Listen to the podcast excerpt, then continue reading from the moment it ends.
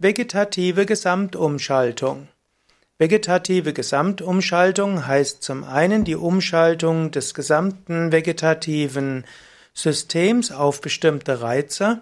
Vegetative Gesamtumschaltung ist auch die Beeinflussung des gesamten Organismus durch verschiedene Heilmethoden oder auch psychologisch oder körperlich wirksame Methoden vegetative Umschal Gesamtumschaltung nach Hoff.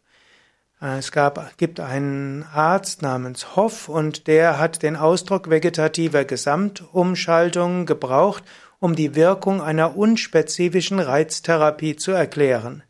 Und er spricht dabei von zwei Phasen der vegetativen Gesamtumschaltung.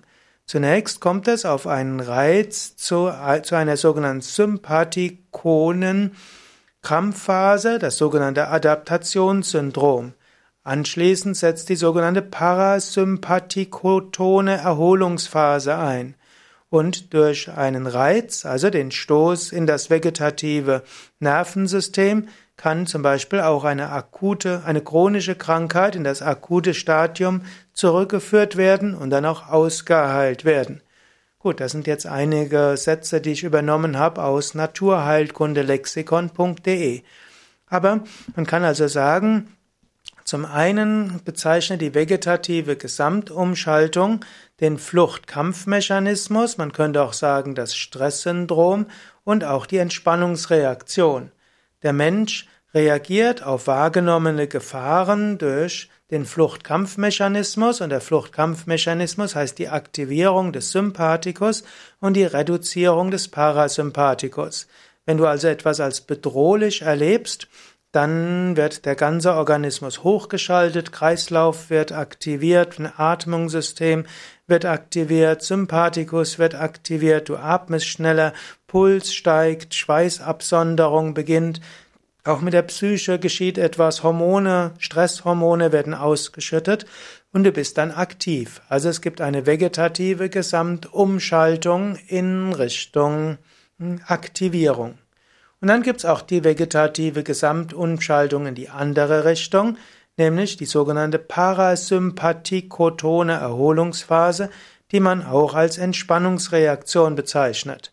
Das heißt, nach der Kampfphase oder nach der Adaptationsphase, nach der Aktivierungsphase schaltet der Organismus um und der Sympathikus wird runtergefahren, was heißt Herzkreislauf wird runtergefahren, Atmung wird runtergefahren, Schweißabsonderung wird reduziert, Stresshormone abgebaut, hoffentlich Glückshormone ausgeschüttet.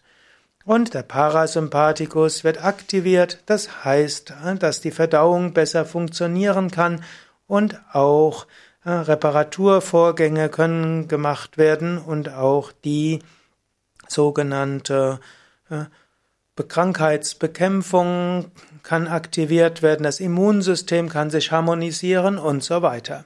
So kann der Körper umschalten, entweder in Aktivierung oder Entspannung. Wenn der Mensch zu häufig in Aktivierung umschaltet, dann kann das zum Stresssyndrom führen. Und das wiederum kann zu allen möglichen Erkrankungen führen. Und gerade wenn ein Mensch sehr häufig angespannt wird, braucht er eine bewusste vegetative Gesamtumschaltung in Richtung Entspannung.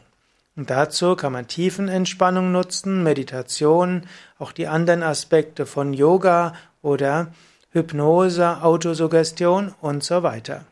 Wenn das Gleichgewicht durch einen sehr stressigen Alltag gestört wird und die vegetative Gesamtumschaltung nicht regelmäßig in Richtung Entspannung kommt, dann braucht es ganz besonders Yoga und Meditation, um eine solche vegetative Gesamtumschaltung zu ermöglichen.